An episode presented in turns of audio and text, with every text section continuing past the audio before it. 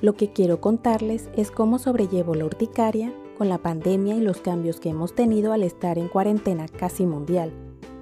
No ha sido fácil porque el estrés y la poca movilidad no ayudan mucho. Les recuerdo que no soy especialista en el tema ni médico. Les comento sobre mi condición y cómo he logrado sobrellevarla, para que en caso de que se encuentren en la misma situación, consulten con un especialista. En mi caso no puedo estar mucho tiempo en una posición porque mi piel reacciona. Lo que provoca es que mi piel se ponga roja y se inflame, pero de una manera que se vuelve muchas veces doloroso. La ropa ajustada también me causa problemas. Digo yo que hace las veces de que estoy en una misma posición. De pronto será porque la sangre no circula igual, por la presión que ejerce sobre el cuerpo. Las temperaturas de igual manera me afectan porque si hace demasiado calor me causa la irritación. Y aunque no lo creas, las muy bajas casi que me sucede lo mismo, solamente que sin una explicación es sin dolor. Me doy cuenta es porque se siente la piel inflamada y roja, a pesar de que no duele. Solamente me sucede si un aire acondicionado está muy frío, que se siente exagerado, mientras no me causa problema.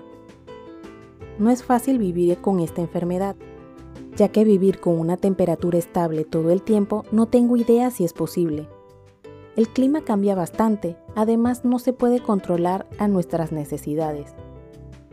Estás en Moututi, tu podcast.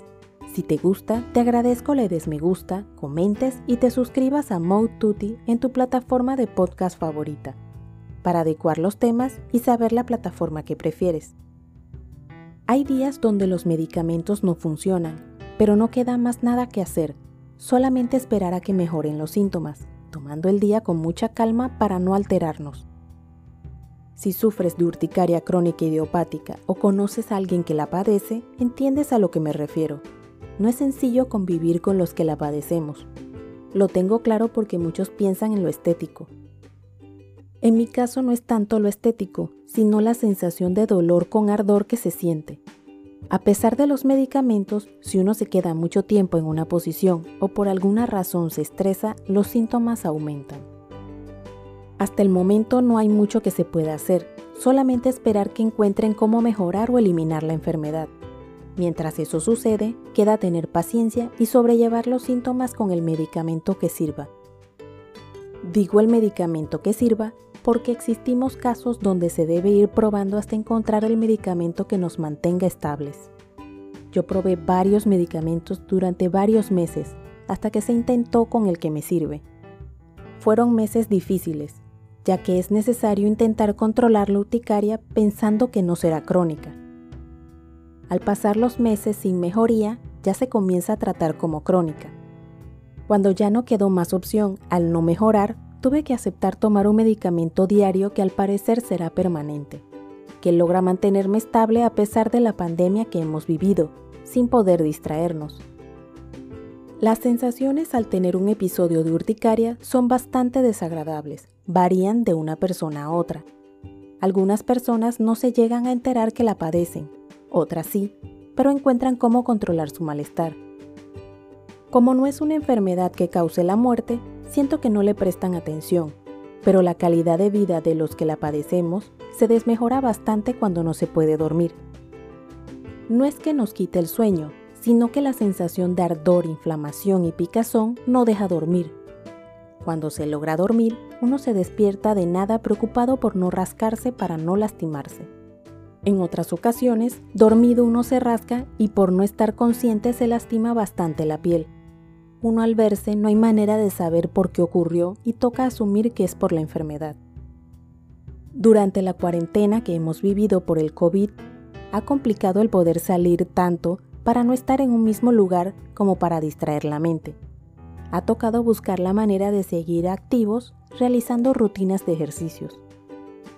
Aunque no suene que pueda ser beneficioso, resulta serlo siempre que uno lo realice con cuidado y según instrucciones de tu médico. También se debe tener cuidado, luego de realizado el ejercicio, quitarse ese sudor de encima. Al no quitar el sudor puede provocar que se altere la piel y se vuelva más sensible, lo que causa que cualquier situación complique el problema. Siempre teniendo claro que debe ser un baño rápido para evitar que la piel se irrite.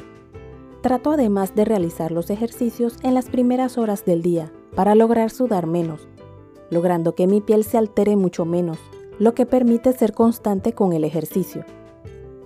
Otro punto que trato de evitar en lo posible es utilizar la ropa sintética por mis condiciones de piel. Entre más natural es el material de la ropa que utilizo, menos problema me da mi piel.